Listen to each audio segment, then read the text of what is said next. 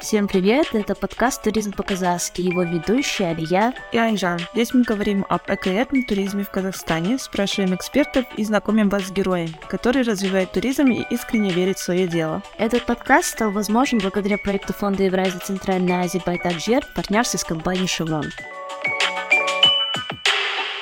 Здравствуйте, друзья, и добро пожаловать на новый выпуск нашего подкаста. В этом выпуске мы говорим о двух перспективных направлениях туризма, а именно о конном и спортивном туризме. Что они себе представляют, как они развиваются в регионах, какие есть вызовы и возможности. У нас в гостях сегодня Амина Есина и Александр Коренецкий. Амина, Александр, здравствуйте. Здравствуйте.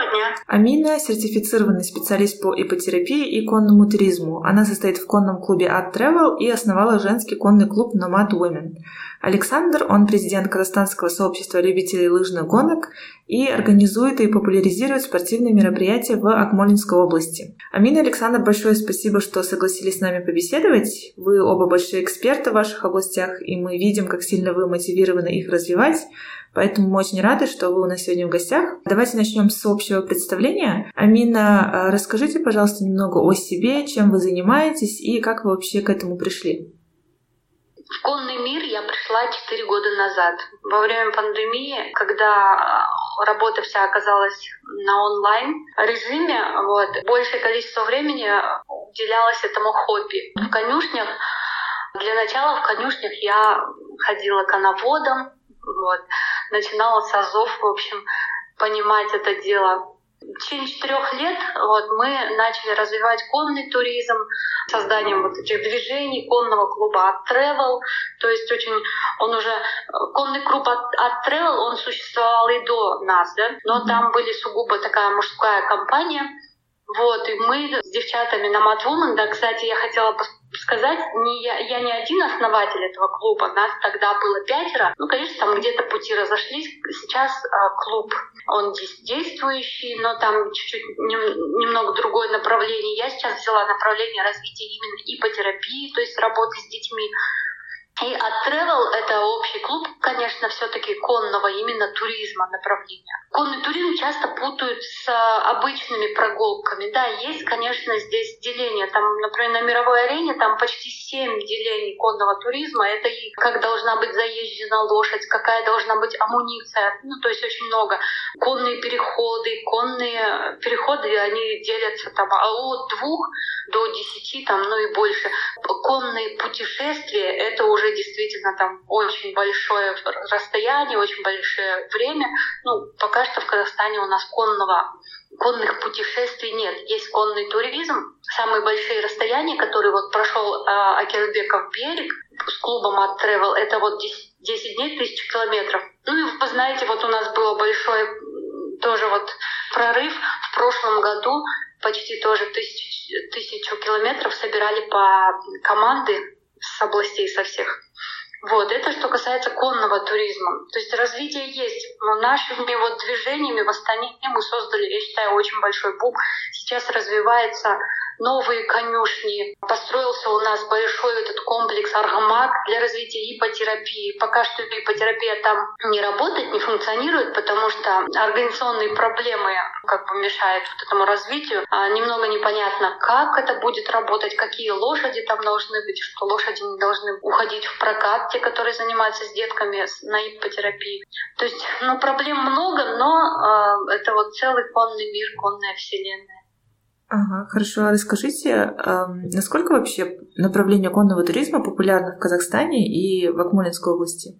Акмолинская область, она сама по себе предрасположена вообще к конному туризму, я считаю, потому что это же зарождение, матерь, колыбель вообще конного дела, потому что здесь, именно на этой территории Северно-Казахстанской области, ну, то есть, ну, в принципе, я считаю, что это все вот как бы в этой стороне а, зародилась эта бутайская культура, и здесь впервые на нашей территории была одомашнена в мире лошадь.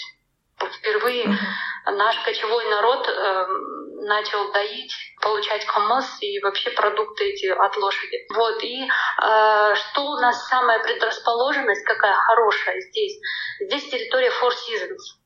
То есть у нас есть и зима полноценная, и весна, и осень, и лето. Это очень хорошо. Вот лошади наши адаптированы и очень сильно и к погодным условиям, и к большим переходам. То есть у них ноги вот, ну, как бы очень крепкие тоже и могут пройти очень долгие расстояния вот для конного туризма. Очень хорошая местность. Потому что вот как раз таки для конного туризма круто, конечно, по горам ходить, но желательно все таки вот по равнинам, а у нас как раз такие степи, больше леса степи, но и есть очень прекрасные места и очень-очень много рекреационных вот таких вот памятников, где мы останавливаемся, кстати, вот Кабамбай-Батыра у нас частый, постоянный, э, мы ездим вот с тревелом, получается, двухдневный тур, там одна дневная есть на памятник Кабамбай-Батыра. То есть туристы туда едут, отдают дань как предкам и возвращаются назад уже с новыми силами. То есть вы круглый год да, ездите и зимой тоже? Зимой это самые лучшие проездки.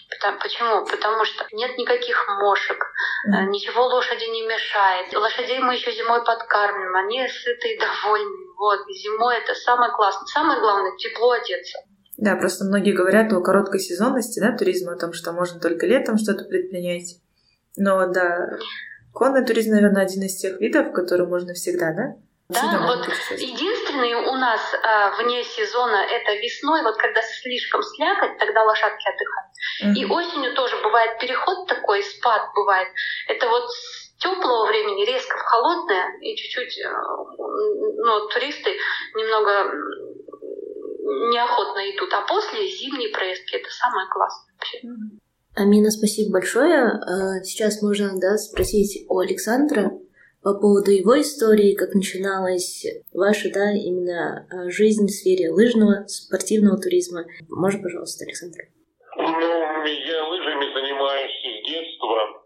У нас поселок такой спортивный, Балкашина, Сандыкауского района, Акмолинской области. Здесь сама природа предполагает к занятиям лыжным спортом, потому что у нас в октябре, в конце октября уже выпадает снег. Вот мы сейчас готовимся к марафону Балкашинскому имени Владимира Сахнова.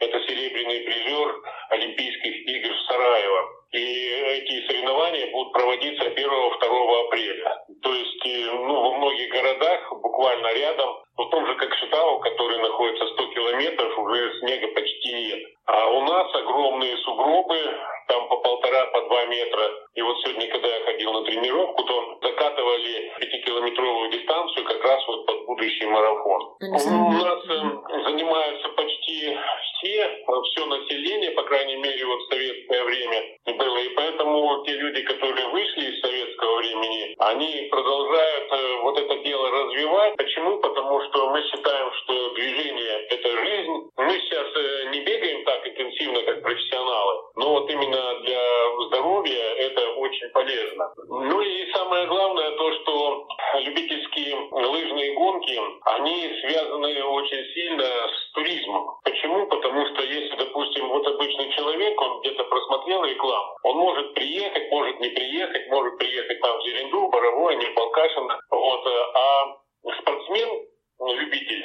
Если мы, значит, делаем здесь соревнования, то он уже обязательно сюда приедет. И тем самым, э, вот когда мы начинали где-то с 2003 года развивать туризм спортивный, то мы делали ставку прежде всего на развитие вот любительского спорта. Ну, конечно, нас немножко подкосил ковид, потому что два года практически запрещали нам селить в гостиницах и вообще проводить какие-то соревнования. Мы, хотя от этого уходили, разрешалось делать контрольные тренировки, и мы называли их контрольными тренировками, и как бы продолжали все это делать. Ну и зимой, кроме именно бега э, по подготовленным трассам, мы можем ходить на вот есть снегоступы, есть широкие такие охотничьи лыжи. То есть мы можем ходить просто по целине. Тем более, что у нас э, ну, тут места такие же, как в в Каркаролинске, наверное, в Баянауле, вот это все похоже. У нас есть сопки. И вот у нас э, до ковида был тур,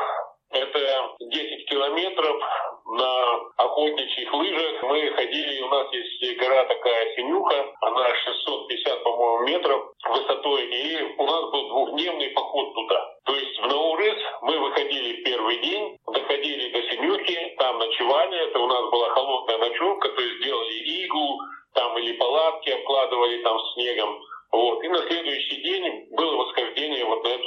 и потом возвращались и как бы вот у нас на туристическом комплексе там был обед праздничный, в общем, все такое. Поэтому у нас все условия для этого есть. Вот. Я являюсь, являюсь президентом э, вот, казахстанского сообщества любителей лыжных гонок. Развиваю это не только в Балкашином, в Сандыктавском районе, но и по всему Казахстану. Вот у нас завтра будет Бурабайский марафон в Щучинске, именно для любителей, куда съедут со всего Казахстана тоже. Я считаю, что это полезно и для здоровья, и для развития малого и среднего бизнеса. То есть, ну, три в одном, наверное. То есть нам нужно использовать вот ту природу, которая у нас в Казахстане есть, и особенно вот в этих вот деревнях, нужно использовать ее для того, чтобы и нормально жить, и быть здоровым.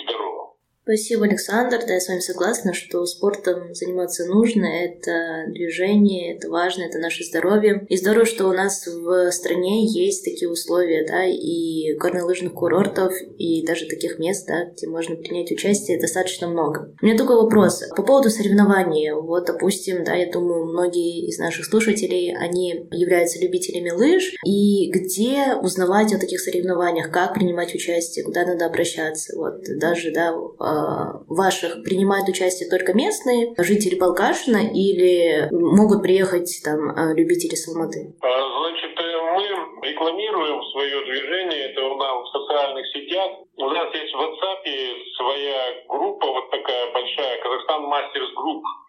Вот. Вообще Kazakhstan Masters — это название, международное название как бы любителей. Вот. Ну, мы Казахстан Мастерс — это казахстанские мастера любителей лыжных гонок. Вот. Есть у меня лично страничка своя, где я рассказываю в Инстаграм и Фейсбуке, где я рассказываю о всех событиях, которые происходят. И есть сообщества.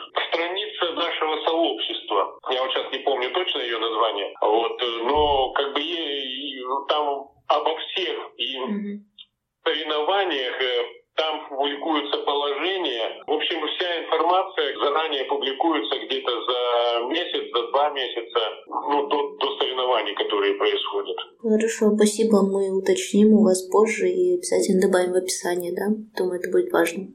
Угу. Да, Александр, еще хотели спросить по поводу соревнований, да? То есть сюда приезжают спортсмены, любители, да? А каким образом это помогает развить туризм, то есть помимо вот самих спортсменов. Как еще можно привлечь туристов, чтобы они просто приезжали, да, смотрели сами соревнования и природы, и вообще другие достопримечательности? Ну, я уже сказал о том, что и спортсмены, то есть они вот эти положения видят, видят наши календарь соревнований, которые публикуются тоже в этих в Инстаграм, там в других социальных сетях. Они едут сюда соревноваться и, э, естественно, с ними едут, ну, так как у нас возраст 18 плюс, то есть от 18 и до самого старшего. Вот у нас э, есть люди, которые 80-85 лет. Естественно, он едет в сопровождении там или сына, там, или какого-то друга, который помоложе. Там брат с сестрой едут, или друзья просто едут. То есть один соревнуется, другой едет как бы поболеть. Потом после этого он тоже смотрит и тоже соревнуется. То есть этим самым мы как бы э, привлекаем не только самих спортсменов, но и тех, кто никогда этого не знал, но вот тут вот увидел и как бы приезжает вновь. Как это связано с развитием э, малого бизнеса, но они где-то же должны жить. То есть у нас вот, допустим, до ковида гостиничные, гостевые дома, э, гостиничный бизнес, ну, как бы немножко развивался. А вот когда ковид уже ничего не стало, вот этих вот соревнований, всех, то ну, все затихло, и сейчас э, практически все продается. Но я вот хочу сейчас э, снова организовать вот новые старты, и эти старты не только зимой, но и летом, потому что мы летом катаемся на лыжероллерах, катаемся на вело, мы занимаемся триатлоном. И у нас такая место, что здесь все это можно организовать. И этим самым привлекать людей зимой, летом. И они привозят сюда свои деньги, то есть где-то они живут, где-то питаются, где-то покупают сувенирную продукцию, где-то они хотят сходить просто, не посоревноваться с нами, а просто увидев вот эту природу, они хотят зайти, допустим, на ту или иную сопку, и мы, естественно, у нас есть гиды, инструктора, которые их сопровождают. Но это тоже как бы оплачивается, и за счет этого мы развиваем, ну, в местном, так скажем, регионе и туризм, и через туризм предпринимательства. Да, вот такой вопрос возник. То есть, допустим, если я не на соревнования хочу идти, а просто, допустим, да, покататься на лыжах или на велосипеде, есть, да, какие-то места, где я могу арендовать оборудование и с инструктором, да, или сама покататься? Да, да, да, есть. Вот э, у меня, допустим, культурно-туристский комплекс «Дружба». Мы именно этим занимаемся. То есть э, зимой у нас прокат лыж. Мы организуем э, даже занятия с людьми, которые не могут кататься, но мы их обучаем. Вот сейчас мы хотим снегоход закупить, чтобы делать свои трассы, потому что иногда вот по трассам, на которых профессионалы тренируются, ну, любители туда приходят и где-то мешают. Вот. Мы хотим сделать свои трассы и для всякого уровня подготовки, то есть и для детей, и для тех, кто никогда не занимался, и кто как бы бегает, и все это ну, сделать более популярным. Ну вот э, культурно-туристский комплекс «Дружба Балкашина» — это вот то место, с которого как бы начинать. То есть туда приехать, а тут мы уже организуем или отдых, или ну, сами будем сопровождать, или покажем какой-то маршрут, по которому вы сможете сходить, но если он недалекий и безопасный. Спасибо, Александр. И я хотела спросить, да, и у Амины, и у, у вас тоже, вот как э, активисты, да, вот таких вот интересных направлений туризма, как вы считаете, каковы перспективы развития именно конного и спортивного туризма в селах, да, допустим, ну, в Акмолинской области и вообще, и в целом по стране? Как вы думаете, есть ли вообще какие-то шансы да, развить именно эти направления? И если есть, то какие они?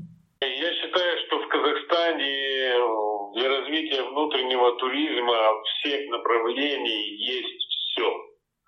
И есть люди, которые хотят этим заниматься. Главное, чтобы, во-первых, не били по рукам, потому что принимаются различные законодательные акты, проверки, там еще что-то такое, которые принимают люди, ну, далекие от э, туризма и далекие от сельской местности, от тех условий, которые здесь есть. Но вот мы с вами сначала хотели по WhatsApp связаться, да, но не смогли. Почему? Потому что интернет здесь виснет. То есть, э, ну вот для того, чтобы все это развивать, давайте лучше не запретительные какие-то акты, а сделаем хороший интернет, чтобы он был нормальный, и чтобы в любой точке, ну, с любой сотки, допустим, там или где-то с леса все это было достигнуто. Ну и второе, это чтобы в увязке работали не только активисты, они работали в увязке вместе с государственными органами. И, естественно, наверное, спонсорами. Вот спасибо огромное Шеврону, то, что вот они сделали вот это обучение, которое мы прошли. Вот есть много ну, других организаций большого бизнеса, так скажем, которые могли бы какие-то инвестиции или какие-то, допустим, те же кредиты давать беспроцентные гранты там для этого. И вот когда мы будем работать в команде, как во многих вот других странах, той же, в тех же скандинавских странах, вот сейчас в Турции развивается там медицинский туризм, который без помощи государства не смог бы развиться, то у нас все будет. Мы страна огромных возможностей, но я не знаю, то, что вот у нас есть, если это все вот э, все бы люди и государственные, и мы, и все вместе приложили усилия, чтобы это развивать, да мы буквально там за 5-10 лет ну, стали бы одной из э, ну, таких узнаваемых стран в мире в сфере туризма. Большое спасибо. Амина, а вы что можете сказать? Да, я, в принципе, солидарна, конечно, со всем сказанным. В конном туризме также, естественно, для развития вот конного туризма, в частности, ипотерапии, естественно, конечно, нужна помощь квазигосударственного сектора и государства. И в основном, кстати, государство, да, вот в том плане, чтобы не мешать. Потому что действительно законодательные акты создаются теми, кто сидит в офисах и, ну, как бы, ну, не понимаете, ставят руководителей там каких-то, ну, не буду говорить, ладно, но в смысле те, тех людей, которые, наверное, не осознают вообще ни проблем, не видя, то есть не различают, что такое конный туризм, что такое ипотерапия, что такое конный спорт. То есть это направлений очень много, и эти направления почему-то как-то все скучно у нас все это. Пока у государства понимания нет развития именно конного туризма и ипотерапии, а это целая отрасль и она отдельная, и в нее нужно действительно сейчас вот вкладывать, потому что если брать мировой опыт, вот меня приглашали на обучение в Чехию, сейчас разделились, да, вот Чехию э, при, приглашали, и там у них есть ипотерапия для людей, которые вот с послевоенным синдромом. Вот, во Франции тоже также есть. Есть отдельные виды ипотерапии для разных видов людей, то есть и это все на государственном уровне, и, э, соответственно, там есть в реабилитологии свои направления. Вот, поэтому я считаю, что помощь государства очень нужна в этом направлении. Если мы сейчас получим эту поддержку, то я думаю, на своем энтузиазме мы все это дело разовьем действительно. Потому что наша страна, наша страна, она располагает к этому. То есть у нас отличные локации. У нас э, прекрасно еще, ну как бы все равно во всем мире проблемы с экологией, у нас еще есть этот потенциал. То есть мы можем развить туризм это до такой степени, что приезжать будут действительно к нам.